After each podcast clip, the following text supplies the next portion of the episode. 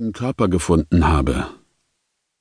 Ich habe oft dabei geholfen, die Betrunkenen, Verwundeten und Armen aus den Hafentavernen zu betreuen. Damals hatte ich auch nichts Verkehrtes darin gesehen, ihnen zu helfen. Wir waren dem Mann den Kai entlang gefolgt, wo Sklaven und Seeleute unter der Sonne schwitzten, während sie Kisten und Amphoren zwischen den Schiffen und den länglichen Säulenhallen der Stoa hin und her trugen. Die Hafengeräusche und das Möwengeschrei verstummten, als wir durch die offene Pforte in das kühle Innere eines Lagerhauses traten.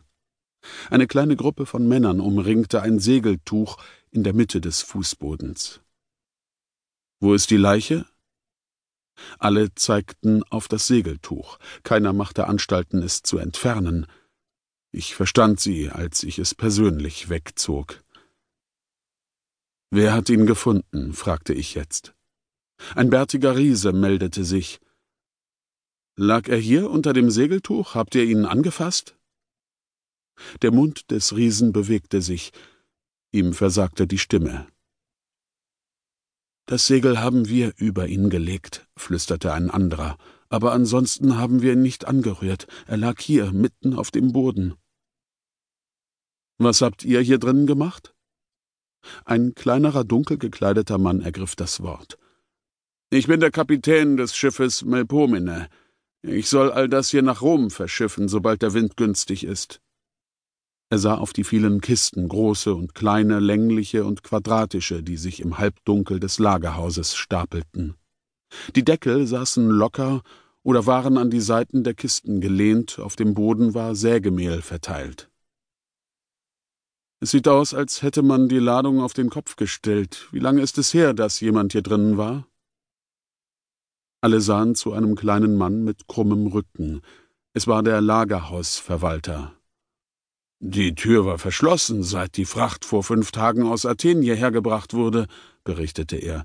Der Besitzer hat sich für mein Lagerhaus entschieden, weil man es abschließen kann. Aber obwohl die Kisten geöffnet wurden, fehlt nichts. Ich habe die Frachtliste zweimal kontrolliert. Also ist jemand eingebrochen, hat die Ladung untersucht, ohne etwas mitzunehmen und eine Leiche hinterlassen? Der kleine Lagerhausverwalter zuckte die Schultern. Er verstand es auch nicht. Wem gehören all die Kisten? Er zögerte, schaute sich um und flüsterte Pomponius Atticus. Die Reaktion der Seeleute zeugte davon, dass Atticus vermutlich der einzige beliebte Römer in Griechenland war, aber auch von der Diskretion, mit der er seine Ladung behandelt wissen wollte. Nur der Kapitän grunzte bestätigend. Was lässt Atticus nach Rom schicken? erkundigte ich mich. Das darf ich nicht verraten, das ist ein Bestandteil des Vertrags. Und hat Atticus selbst Schlüssel hierfür? Nein, antwortete der Lagerhausverwalter, den habe ich zurück an seinen Platz in meinem Kontor gehängt. Das Kontor erwies sich als ein baufälliger Außenanbau auf der Rückseite des Lagerhauses. Der Schlüssel hing an einem Nagel an der Innenseite der Tür. Und das ist der einzige Schlüssel? So wahr wie ich dieses Lagerhaus seit fünfzehn Jahren verwalte. Es gibt keinen Zweitschlüssel und er hängt immer hier im Kontor. Bei mir kommt kein Unbefugter rein. Hier hätte ich darauf hinweisen können, dass jedenfalls ein Unbefugter hineingekommen war. Doch die Erfahrung hatte mich gelehrt, dass die Piräer keinen Sinn für Sarkasmus hatten. Wir kehrten zu der Leiche zurück. Sapedon, hast du etwas zum Schreiben? Ich sah mich um. Mein alter Freund war verschwunden. Einer der Seemänner fand ihn in einer Ecke, wo er seinen Mageninhalt über den gestampften Lehmboden entleert hatte. Entschuldigung.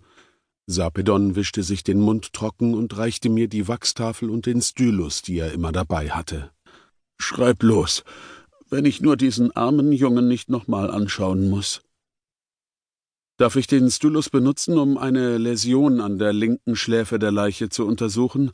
Es sieht so aus, als hätte man ihn mit einem spitzen Gegenstand niedergeschlagen, bevor er aufgeschlitzt wurde. Sapedon verzog sich schnell wieder in seine Ecke. 2. Wenn du den Brief erhalten hast, in dem ich von Elias